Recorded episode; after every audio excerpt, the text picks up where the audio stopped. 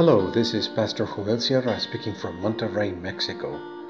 Thank you very much for listening to this brief devotional reflection, and may the Lord be with you today and always.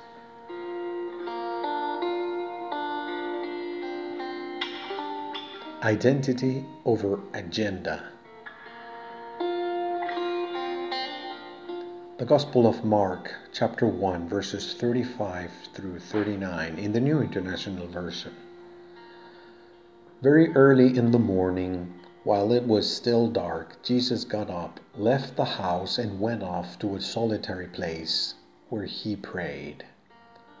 Simon and his companions went to look for him, and when they found him, they exclaimed, Everyone is looking for you. Jesus replied, Let us go somewhere else, to the nearby villages, so I can preach there also. That is why I have come. So he traveled throughout Galilee, preaching in their synagogues and driving out demons.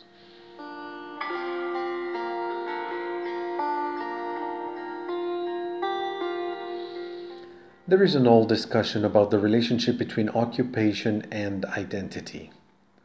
Are we what we do? Can, can it be said that the essence of the person is in her work?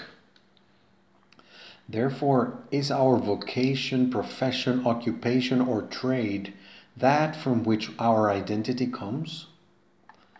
Perhaps that is why it is such a shock to be unemployed. We are used to conceiving a person according to that main activity that he or she performs in his or her productive age. This has been so since ancient times. The Lord Jesus, after a long night of work, healing and exercising, had little rest. He got up very early, while it was still dark, to pray in a deserted place. He would probably be pondering his identity and his agenda.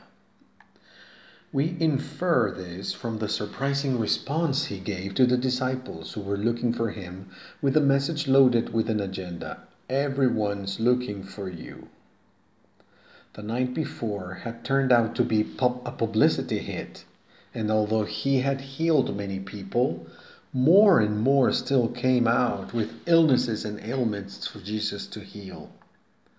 The task of healing seemed to be an enslaving agenda, preventing him from accomplishing the mission for which he had come.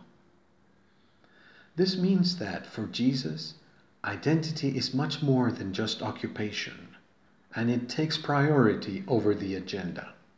It is more important to fulfill that mission for which he came into the world than to become the miracle worker of, of Capernaum.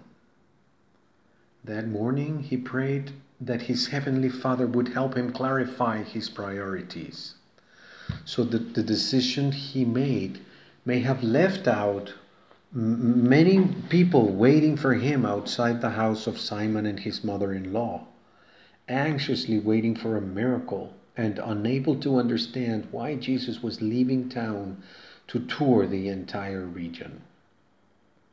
Today, keeping all proportion, something similar happens to us. We take care of things to do. We fill our, our agenda as if the essence of our being came from there we mistakenly think that doing is more important than being, and that is that it is first in priority. Of course, we have a lot to do, and we will not be lazy or careless, but everything we do must come from the understanding we have about our identity. Our actions, good or bad, should be the product of our identity and not the other way around. Fortunately, the Lord prayed that morning, as on so many occasions, to have the wisdom from on high. The important comes first over the urgent, and the mission takes priority over the expectations of others.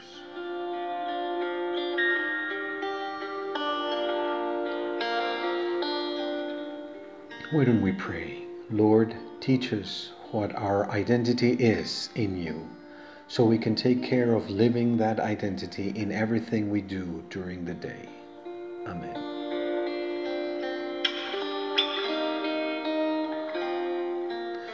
Let us consider ourselves a fortunate people because of the grace and goodness of God.